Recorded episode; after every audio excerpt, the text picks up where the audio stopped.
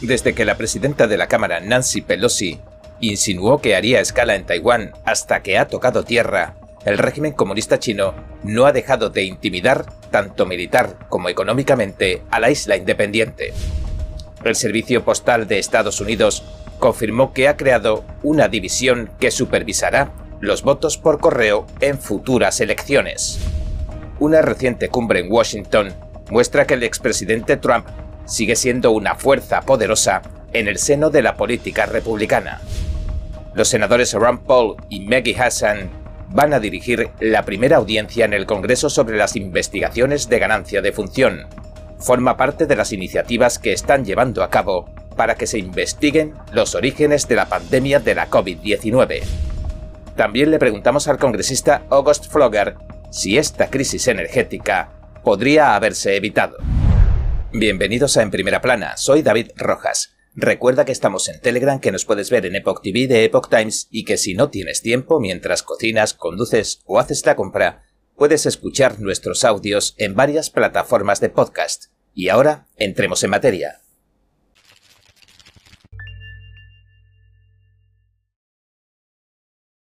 Desde que la presidenta de la Cámara de Representantes de Estados Unidos, Nancy Pelosi, insinuó que haría escala en Taiwán durante su viaje a Asia, el régimen comunista chino no ha dejado de intimidar, tanto militar como económicamente, a la isla autogobernada.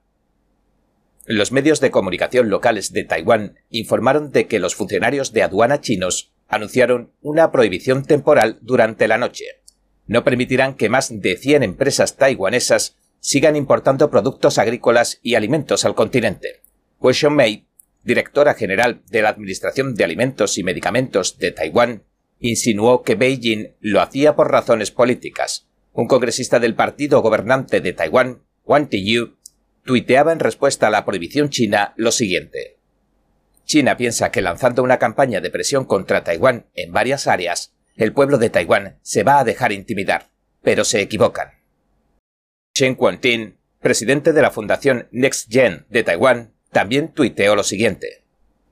La reacción que muestra China al paralizar ciertas importaciones de alimentos y productos agrícolas ante la posible visita a Taiwán de la presidenta de la Cámara de Representantes, Nancy Pelosi, es claramente una maniobra ilegítima con la que se intenta castigar a Taiwán por las acciones de Estados Unidos.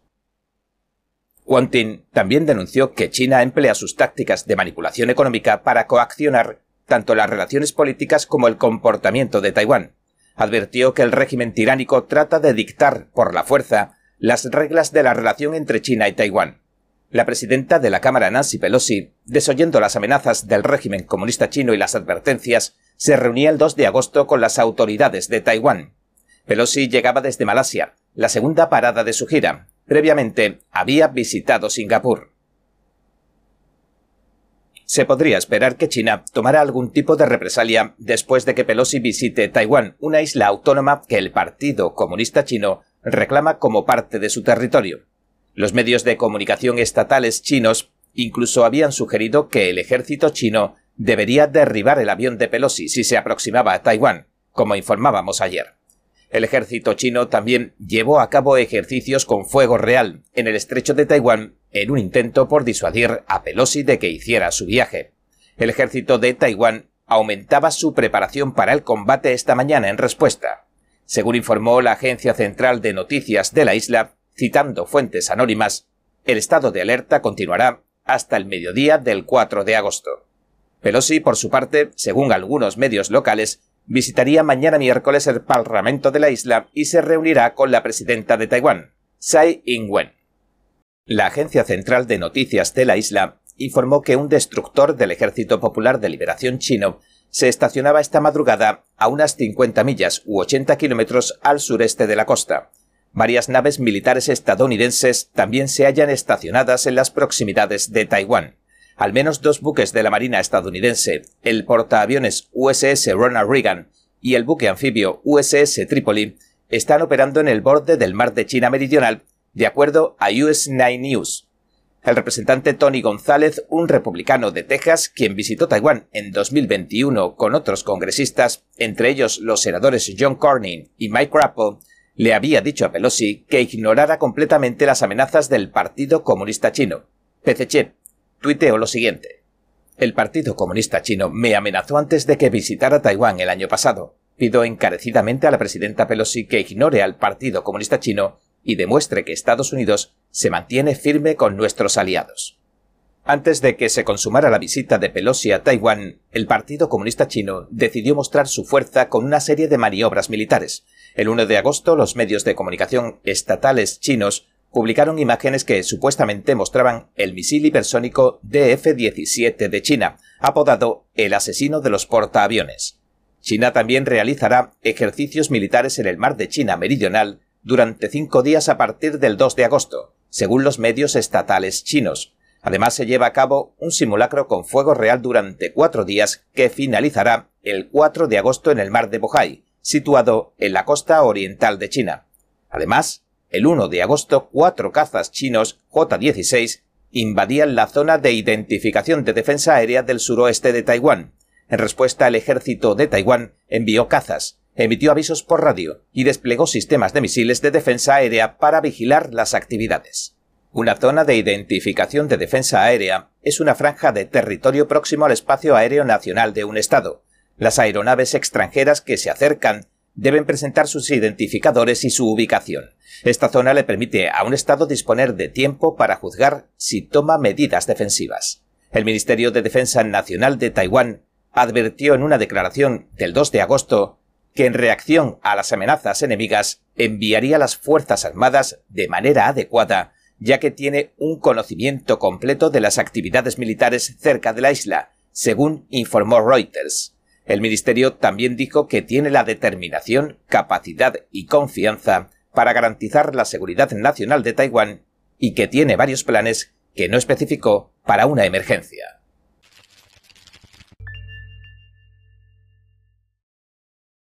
Cada minuto que pasa, el mundo está cambiando vertiginosamente.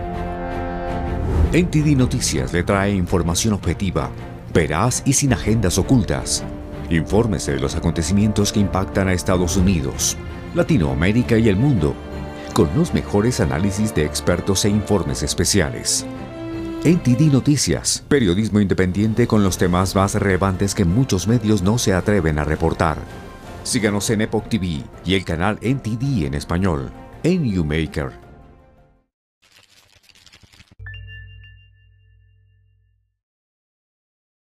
El Servicio Postal de Estados Unidos confirmó que ha creado una división que supervisará los votos por correo en futuras elecciones. Adrienne Marshall, directora ejecutiva de los recién creados servicios de correo electoral y gubernamental, dijo que supervisarán los equipos de respuesta al correo electoral en las comunidades locales para hacer frente a los posibles problemas. Le dijo a los medios lo siguiente. Estamos totalmente comprometidos con la entrega segura y oportuna del correo electoral de la nación. Hace varios meses, la administración Biden solicitó 5.000 millones para financiar las operaciones de votación por correo del servicio postal durante los próximos 10 años. La administración escribió en marzo lo siguiente. Esta propuesta amplía los servicios públicos esenciales que el servicio postal brinda al pueblo estadounidense y también ayudará a aliviar la presión presupuestaria en las oficinas electorales locales de todo el país. En la financiación también se incluyen políticas para hacer que los materiales oficiales de los votos electorales sean gratuitos y para reducir el coste de otro tipo de correos relacionados con las elecciones para las jurisdicciones y los votantes. La Casa Blanca indicó que además mejoraría la seguridad y la rapidez en zonas desatendidas. Sin embargo, el expresidente Donald Trump y algunos republicanos han dicho que las boletas por correo propician el fraude y no son fiables, se presentaron numerosas demandas a raíz de las elecciones de 2020 sobre los votos, los buzones y sus políticas. Algunas legislaturas que controla el Partido Republicano también ha endurecido las reglas sobre el voto en ausencia desde entonces. En 2005, el expresidente demócrata Jimmy Carter y el ex jefe de gabinete de la Casa Blanca James Baker publicaron un informe en el que se concluía que los votos por correo y los votos en ausencia siguen siendo la mayor fuente de fraude electoral en potencia. Además, señalaban que los esquemas de compra de votos son mucho más difíciles de detectar cuando los ciudadanos votan por correo.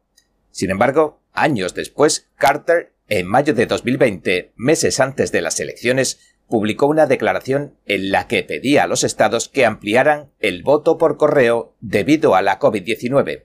En el comunicado decía lo siguiente.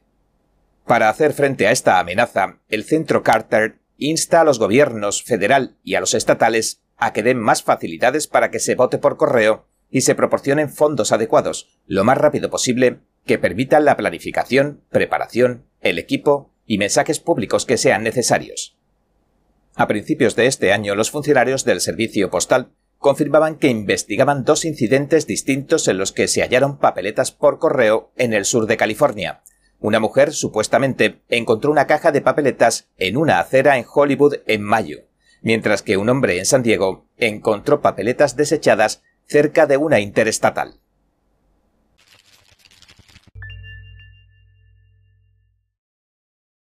Creo que informarse de verdad es más que solo conocer los hechos, es investigar, es buscar la verdad para ser libre. ¿Quieres saber más? ¿Quieres llegar a la fuente? Venga con nosotros al Descubierto, un programa donde no solo compartimos las noticias, sino que también vemos los hechos desde diferentes ángulos y de manera imparcial. Suscríbase gratuitamente a nuestro canal Al Descubierto y usted podrá tomar una decisión informada. Lo esperamos de lunes a viernes en YouTube y en Epoch TV 19 y 30 hora del este.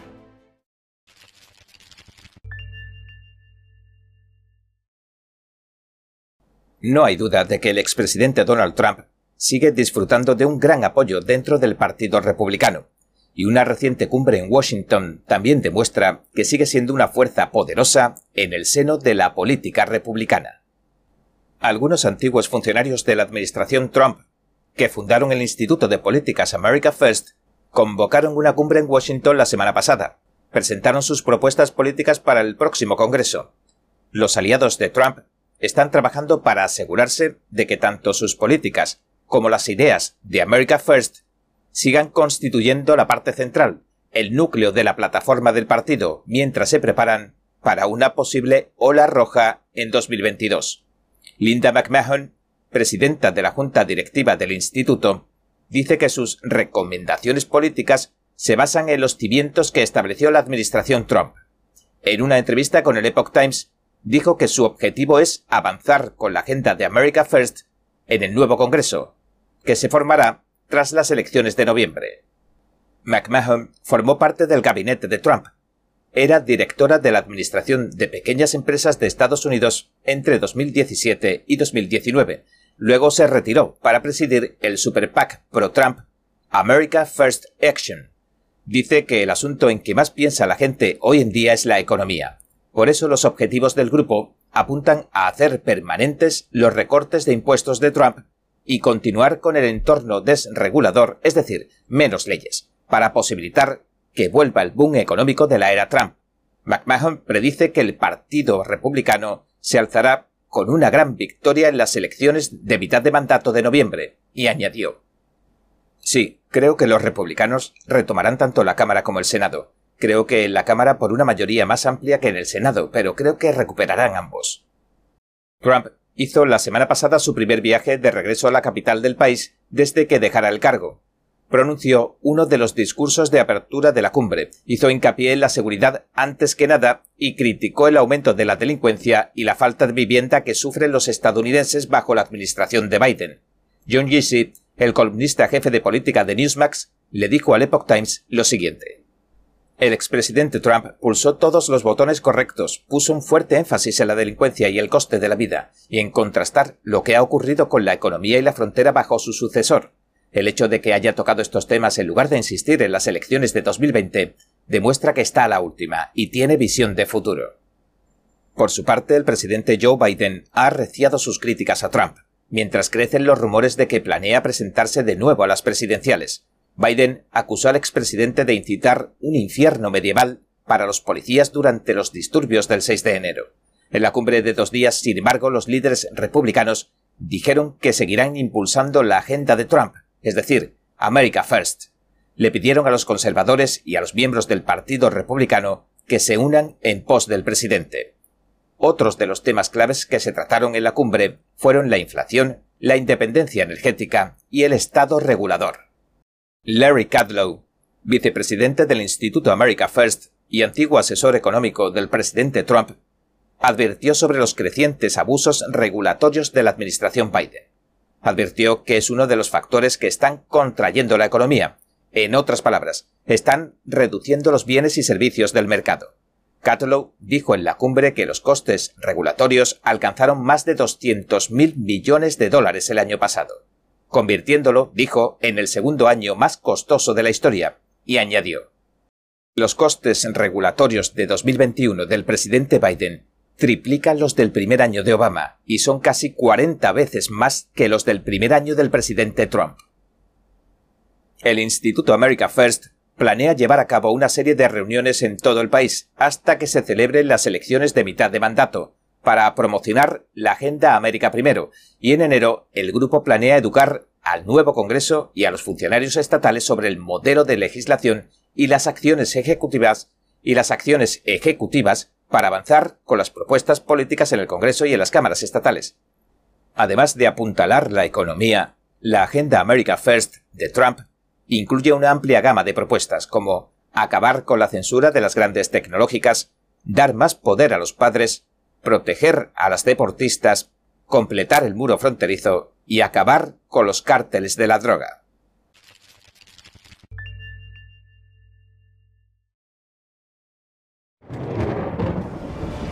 Los expertos dicen que lo que pasa en China termina pasando en el resto del mundo. Pero ¿qué pasa en China realmente? Pocos se animan a contarlo. Censura y ocultamiento, persecución de creencias, vigilancia extrema y crédito social. Mírelo antes en China en Foco y entérese de primera mano de noticias que le gustaría saber antes que nadie. Mírenos en YouTube y en Epoch TV del Epoch Times en español, de lunes a viernes a las 7 de la tarde, hora del este.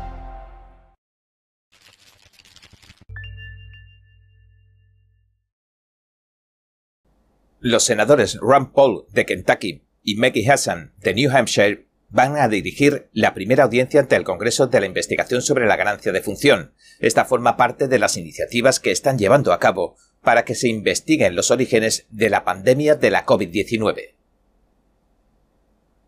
La audiencia prevista para el 3 de agosto se produce mientras los republicanos debaten cada vez con más intensidad acerca de si la pandemia la causó una filtración del Instituto de Virología de Wuhan, en China.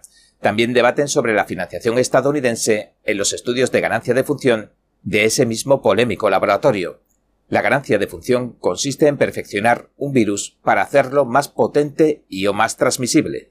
La audiencia llevará por título Revisando las investigaciones de ganancia de función, lo que nos enseñó la pandemia y a dónde vamos a partir de ahora la celebrará la Subcomisión de Amenazas Emergentes y Supervisión del Gasto de la Comisión de Seguridad Nacional y Asuntos Gubernamentales del Senado. Hassan y Paul son presidente y miembro de rango respectivamente de la subcomisión.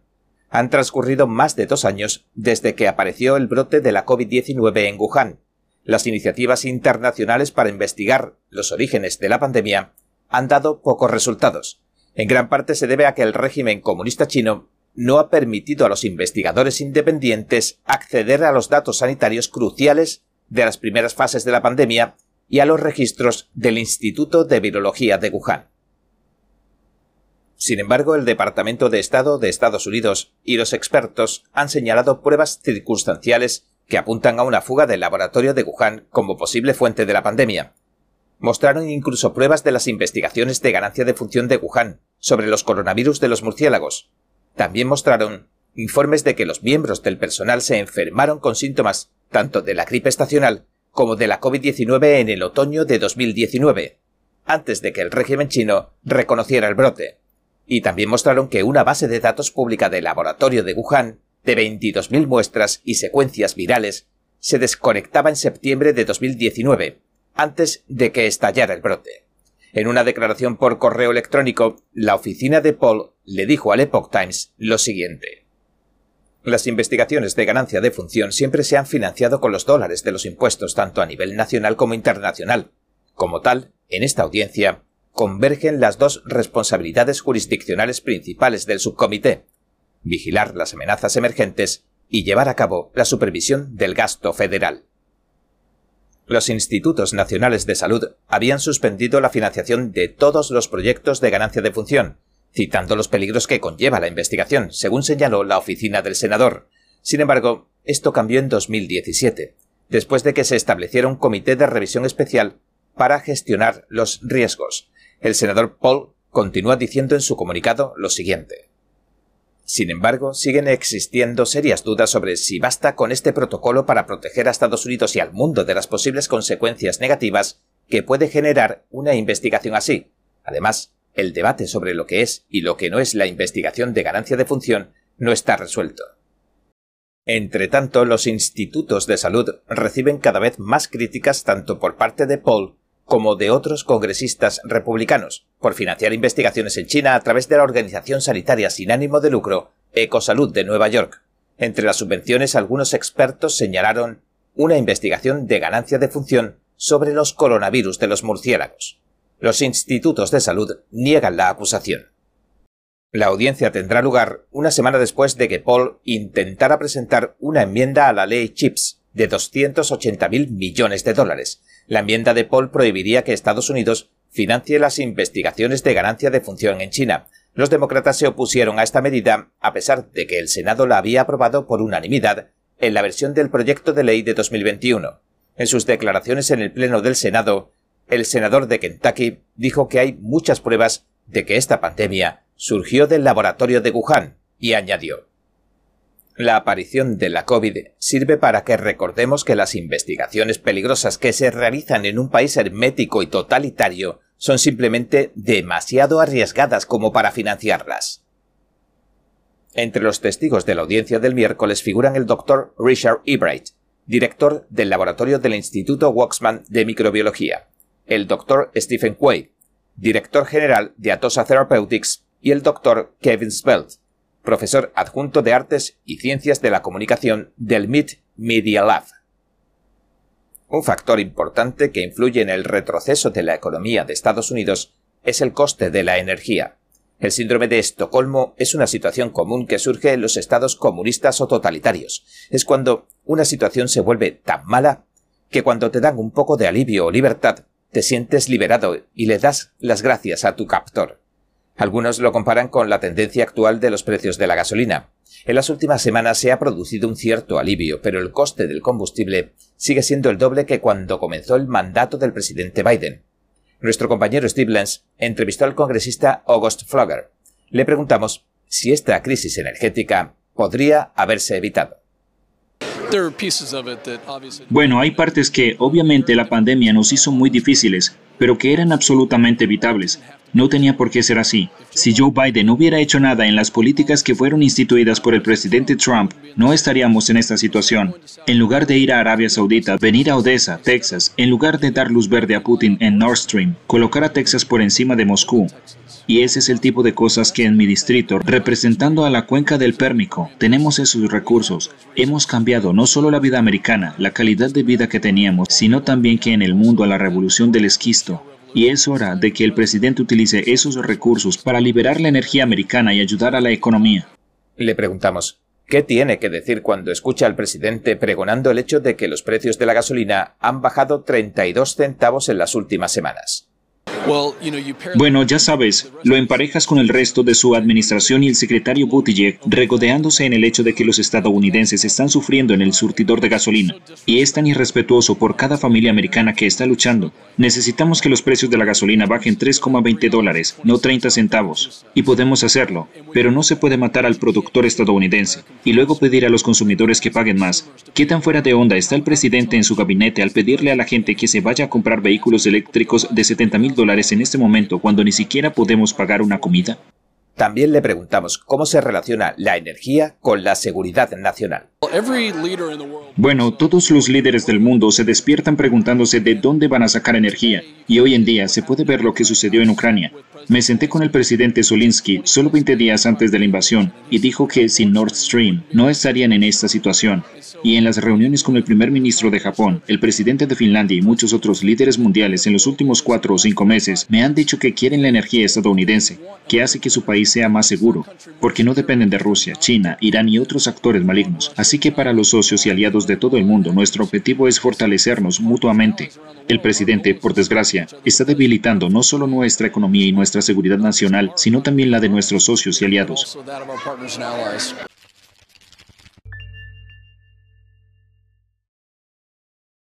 Bien, este ha sido nuestro episodio de hoy. Gracias por sintonizarnos. Si te gusta nuestro programa, por favor, no olvides darle a me gusta, suscribirte y compartir este vídeo con tus amigos y tu familia, porque todo el mundo merece conocer los hechos. Una vez más, gracias por ver en primera plana. Nos vemos mañana.